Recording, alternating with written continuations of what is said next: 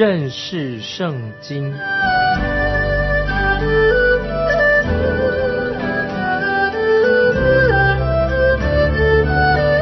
认识上帝的话，把上帝的话带到全世界。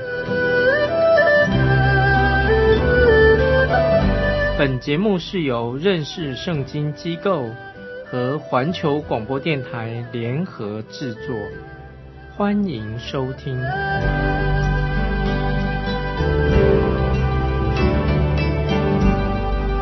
亲爱的听众朋友，你好，欢迎收听认识圣经。我是麦基牧师。我们要看诗篇八十一篇，这一篇和上一篇啊也有连续性的联系啊的关系。上一篇诗篇中提到祷告，那么不是给基督徒的，而是在末世大灾难的时期啊，那个时候他们所做的祷告。那今天最重要的祷告是怎么祷告呢？今天说主耶稣啊，我愿你来啊，这个在启示录二十二章二十节。那么在啊现今的时代啊，我们求神给我们力量，我们大家都要传福音，传耶稣基督的福音，因为这是神有关于神拯救的一首诗歌。一开始诗篇八十一篇啊是由女高音独唱，标题是雅萨的诗，交与灵长，用加特乐器。现在我们看诗篇第八十一篇一到四节。你们当向神，我们的力量，大声欢呼，向雅各的神发声欢乐，唱起诗歌，打手鼓，弹美琴以色。当在月色并月望，我们过节的日期吹角，因这是为以色列定的律例，是雅各神的典章啊！这这些经文说的太好了，我认为。这段经文的关键是在于啊，新月的时候，新月的时候吹角，这是非常适合的，因为在公义的日头，就是讲了神公义日头带着医治的翅膀升起之前，新月会最先出现。感谢神，他要来拯救他的百姓，这是祝棚节以色列人的祝棚节的一个美丽的景象，在一年的。开始的时候，以色列人他有四个重要的节日，就是逾越节、五旬节、初熟节，还有祝棚节。那么这首诗篇是指祝棚节，也是叫做吹角的日子啊，吹角节，因为是为以色列定的定律，是雅各神的典章啊，这是很重要，在未来啊，神的应许。必要应验啊，是将来必要应验的一个重要的日子。接下来我们看，跳到第八、第九节，我的民啊，你当听，我要劝诫你，以色列呀，甚愿你肯听从我，在你当中不可有别的神，外邦的神也不可下拜。在这里，神提醒以色列人过去所发生的事情。接下来我们看第十节，我是耶和华你的神。曾把你从埃及地领上来，你要大大张口，我就给你充满。这是针对神给以色列民的应许。这节经文啊，对于我们也有属灵的教训。虽然神没有带领我们出埃及，但是神却要救我们脱离罪恶。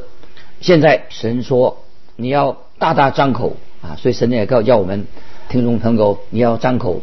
把嘴巴打开，领受神给我们的属灵的祝福。我们知道，我们的神说话算话，神对你对我啊都是有很大很大的恩典。神要把他的属灵的祝福，当我们张口的时候，大大张口的时候，他要充满我们每一位基督徒。接下来我们看第十一节：无奈我的民不听我的声音，以色列全不理我。那么这就是说到讲到的以色列人心很硬，而他们不理神。其实以色列人应当要归向神。以色列人他们心很硬，还是不肯归向神。神对以色列、对以色列国啊，对阿拉伯，看他们跟神的关系来看的话，好像以色列人跟外邦人或者阿拉伯人，好像他们跟神一样啊，跟神没有什么关系，还没有什么大不同。因为以色列人他们在神面前啊，是在大大的失败的啊，在灵性上堕落失败的。那么今天听众朋友，是不是你我的灵性常常在神面前有的很大的亏欠？我们都要披麻蒙灰啊！不管你是哪一个民族或者哪个人，我们都应当悔改归向神。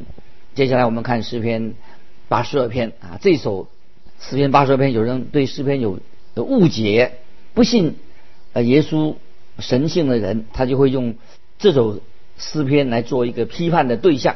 其实。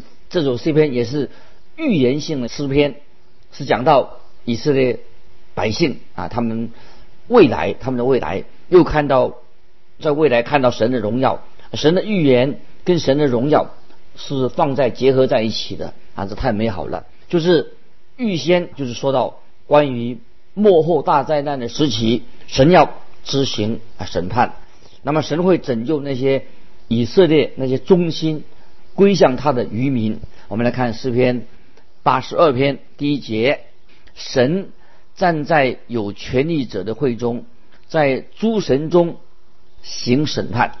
那这里说神站在有权力者的会中，什么意思呢？我们看来神这样的预言还没有发生，但是在千禧年到来的时候，神就会站在那里。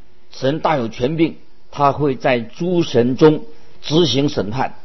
诸神是指谁呢？我们看四篇八十二篇第二节说：“你们审判不秉公义、训恶人的情面，要到几时呢？”希拉啊，这里我们要明白经文他所说的到底是说什么啊？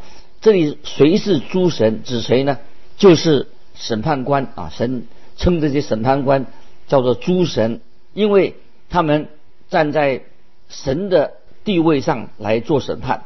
我也这样想。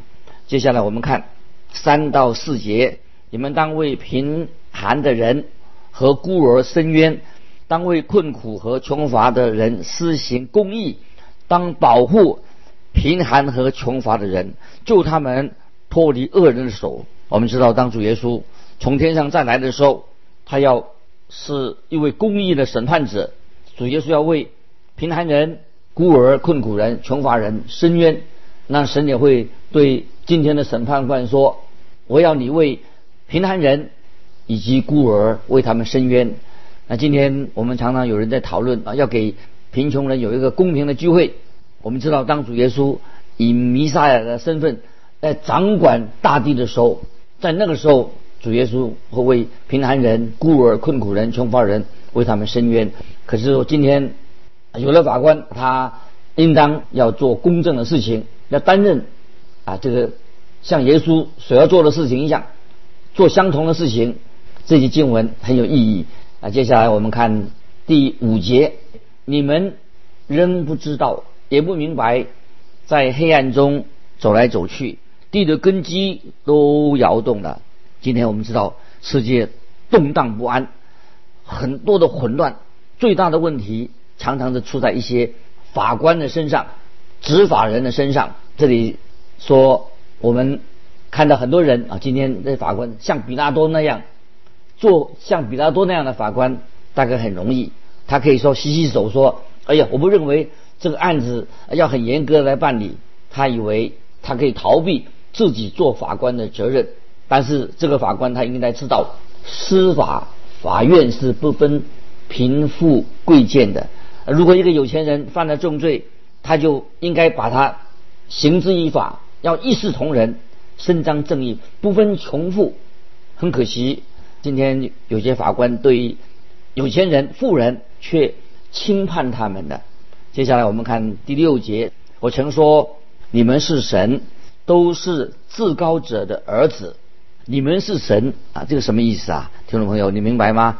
当犹太人质疑主耶稣基督的神性的时候。那么子耶稣也曾引用啊诗篇八十篇的第六节，因为那个时候他们就犹太人就指责耶稣说他亵渎神，因为主耶稣说他自己是神。我们看约翰福音十章三十三到三十七节，犹太人回答说：“我们不是为善事拿石头打你，是为你说健忘的话，又为你是个人，反倒将自己当作神。”耶稣说：“你们的律法岂不是写着我曾说你们是神吗？经上的话是不能废的。若那承受神道的人尚且称为神。”父所分别为圣，又差到世间来的，他自称是神的儿子。你们还向他说：“你说健忘的话吗？”我若不行我父的事，你们就不必信我。那这里啊，听众朋友注意，这个约翰福音第十章三十到三十三到三十七节，主耶稣就对犹太人呢说了这些话。犹太人他们坐在审判的位置上，就是。坐在审判位置上的话，他们就是代表神的地位。但是我们看到很多的基督徒也曾经犯了这种罪，因为他们坐在位置上审判其他的基督徒。在哥林多前书四章三到五节，保罗说：“我被你们论断或被别人论断，我都以为极小的事，连我自己也不论断自己。我虽不觉得自己有错。”却也不能因此得称义，但判断我的乃是主，所以时候未到，什么都不要论断，只等主来，他要照出暗中的隐情，显明人心的意念。那时个人要从神那里得着称赞。听众朋友啊，这些这几节经文，保罗已经说得很清楚。有一天他会站在神的审判台前，因此他就。不论断，连自己都不论断自己。那么，当你听众朋友我们论断某人的时候，那么你等于是做神的工作，你就把自己当做神了。那么你是站在神的角度去论断人。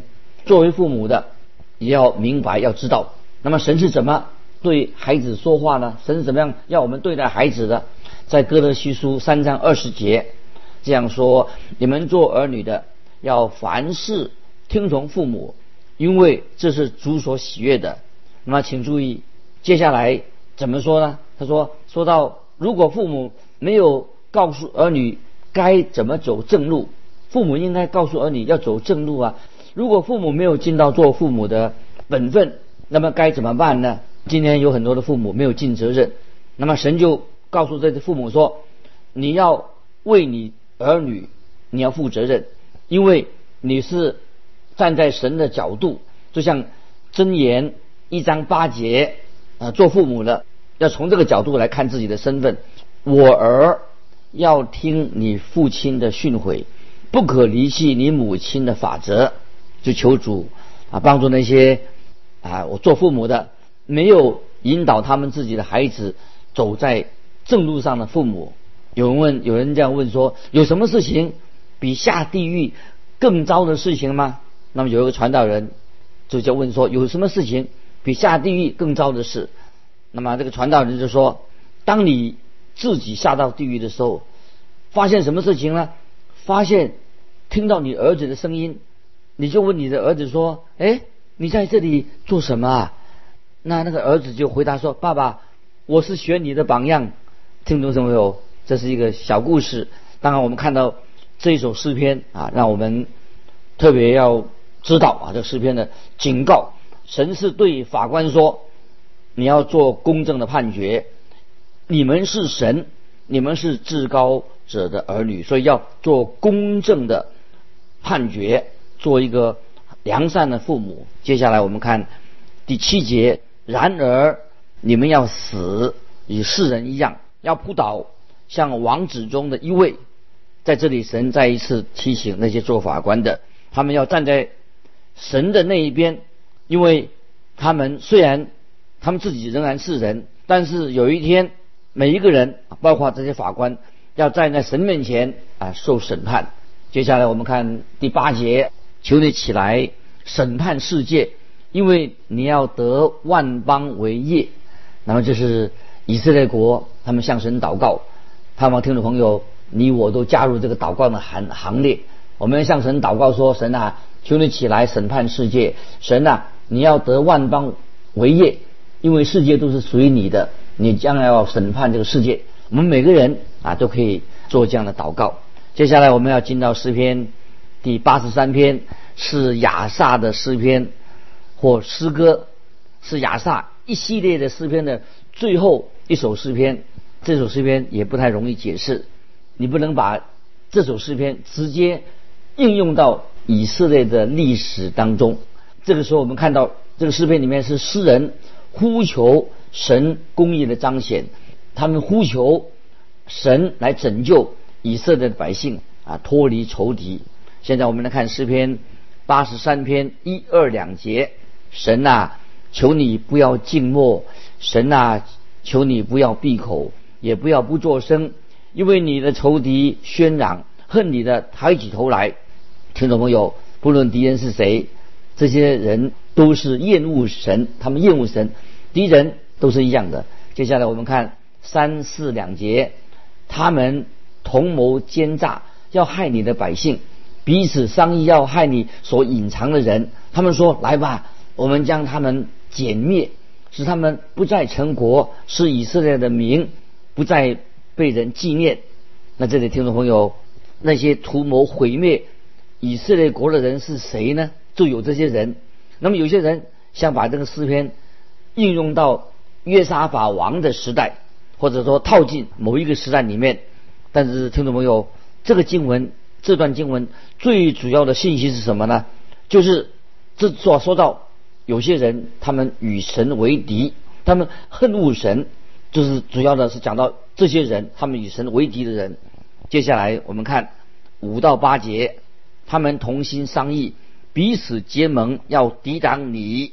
就是住帐篷的以东人和以斯玛利人、摩亚和夏甲人、加巴勒、亚门和亚玛利、菲利士，并推罗的居民亚述也与他们联合，他们做罗德。子孙的帮手希拉、亚述，当然是就指叙利亚。罗德的子孙就是成为摩亚人和亚门人。那以上所提到的这个名字，这些好像都是预表着啊，就是他们就是曾经做过以色列的敌人，也是神的敌人，但不能够确定在那是哪一个时代。总而言之啊，这些是在圣经里面他们曾经存在过。一说到这些人都。有一天啊，也许将来会再出现。那么我们也今天看到啊，以色列被阿拉伯的国家把它包围着。将来啊，这些经文所提到的，那么这些国家，阿拉伯的国家，他们反对以色列国。那么经文所提到这些国家，在末日的时候，他们这些人、这些国家再会啊出现啊，让我们啊接受、这明白。这个将来会所发生的事情。接下来，我们看到啊，就是所谓的咒诅的祷告。那么诗人就求告神要做审判。那么诗人就曾经要神啊，因为神曾经审判，所以神诗人就要求神做审判。接下来我们看诗篇八十三篇的九十两节，求你待他们如待米店，如在基顺河待西西拉和耶宾一样。他们在隐多尔灭亡，成了地上的粪土。我们看到在四世纪里面，我们看到神啊已经怎么样审判啊这些国家。那有人说，将来神会会不会这样的来审判列国呢？我们知道，我们神是永远不改变的。他过去怎么做，当然神依然会啊这样行。但是我们听众朋友，我们说，我们应不应该啊这样的祷告呢？我们应该为敌人祷告。我们不是求神来。惩罚这些敌人，而是求神赐给他们一个悔改信神的心，这是我们要学习的。不是悔改要神要毁灭他们，乃是把悔改的心赐下给他们。接下来，我们就看到以色列人他们怎么祷告啊？我们看诗篇八十三篇的十三节：“我的神啊，求你叫他们像旋风的尘土，像风前的碎阶。”这里什么意思呢？他说：“神啊，求你也这样对付我们的敌人。”接下来我们看十四节：火怎样焚烧树林，火焰怎么样烧烧着山岭。这个结论啊，诗篇八十三篇的结论是什么呢？在十八节，使他们知道，唯独你名为耶和华的，是全地以上的至高者。听众朋友，我认为这是这样，世人就能够认识神的一个最好的方法是什么呢？就是让世人看见神公义的审判，神的善良，神的爱，本来可以令人悔改的，但是事实上我们看见悔改的人并不这样悔改。如果当人感受到神的存在，会不会这个人就会使他们来到神面前呢？但是，并没有啊，使他们亲近神，反而使他们远离神。因为世人认为他们并不需要神。但是，听众朋友，你我在神面前，我们知道我们太需要神。事实上，我们非常非常啊需要神的同在。接下来，我们要进到啊一个重要的诗篇啊，就是诗篇八十四篇，是强调啊立位记。诗篇的立位记部分的教训，那这是给可拉的后裔的。可拉的后裔，我们知道啊，他们啊在会幕里面啊，在圣殿里面做服饰。让我们先回到历代至上二十六章第一节啊，他这个家族的背景是什么呢？历代至上二十六章第一节，守门的班次记在下面。可拉族亚萨的子孙中有可利的儿子。米斯利米亚，然后又提到一大串的可拉后裔的名单。听众朋友，你大概记得记得，可拉曾经主导来抵挡摩西，那么因此可拉他自己受到惩罚。现在我们看到可拉族啊，却因着神的恩典，他们的可拉的后裔可以在会务里面，在圣殿里面服侍神。在历代志上二十六章十二十三节这样说：这些人。都是守门的班长，与他们的弟兄一同在耶和华殿里按班供职。他们无论大小，都按着宗族侧迁，各守各门。啊，这里看到每个城门都驻守一个人，以侧迁来决定他们的职责。那么强壮有力的立位人就负责看守会幕。后来我们看到驻守圣殿的入口也是可拉的后裔。所以看到这种诗篇里面啊，说到明显的是指向会幕和圣殿。现在我们来看诗篇八十四篇一二两节：万军之耶和华，你的居所何等可爱！我羡慕可想耶和华的殿宇，我的心肠，我的肉体向永生神呼吁啊！这里说到他的心渴慕神，非常渴慕神。听众朋友，你有没有这样的心？你喜欢与神啊相交吗？有些人在教会里面。跟其他的弟兄姊妹没有好的关系啊，甚至去批评人说人家坏话啊，这是不好的哈。在教会里面，应该弟兄姊妹彼此的团契，彼此相交，一起来传福音，高举耶稣基督的名啊，这是很重要的。你这样在教会里面才能够蒙福，你灵命才能够成长。接下来我们看到，在会幕圣殿里面服侍这些可拉的后裔，他们的状况是如何？我们来看第三节。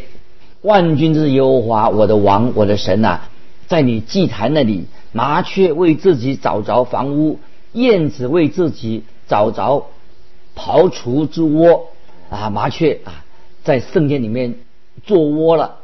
那世人抬头看见麻雀，说：“我要像麻雀一样，能够住在殿里面。”我自己也真希望能够和与神的关系越来越亲近。主耶稣也这样说：“你们看小麻雀，不值几个几分钱。”你可能会把小麻雀从圣殿里面把它赶出去，因为麻雀的声音不好听啊，把环境弄得一团糟。可是听众朋友特别注意，在马太福音第十章二十九节，主耶稣怎么说？马太福音第十章二十九节，两只麻雀不是卖一分银子吗？若是你们的父不准，一个也不能掉在地上。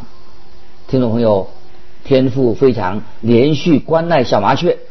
那么意思就是说，神用很天赋又很强烈的加强语气说，麻雀总是天赋所看顾的，他在天赋的怀里面，天赋爱小麻雀。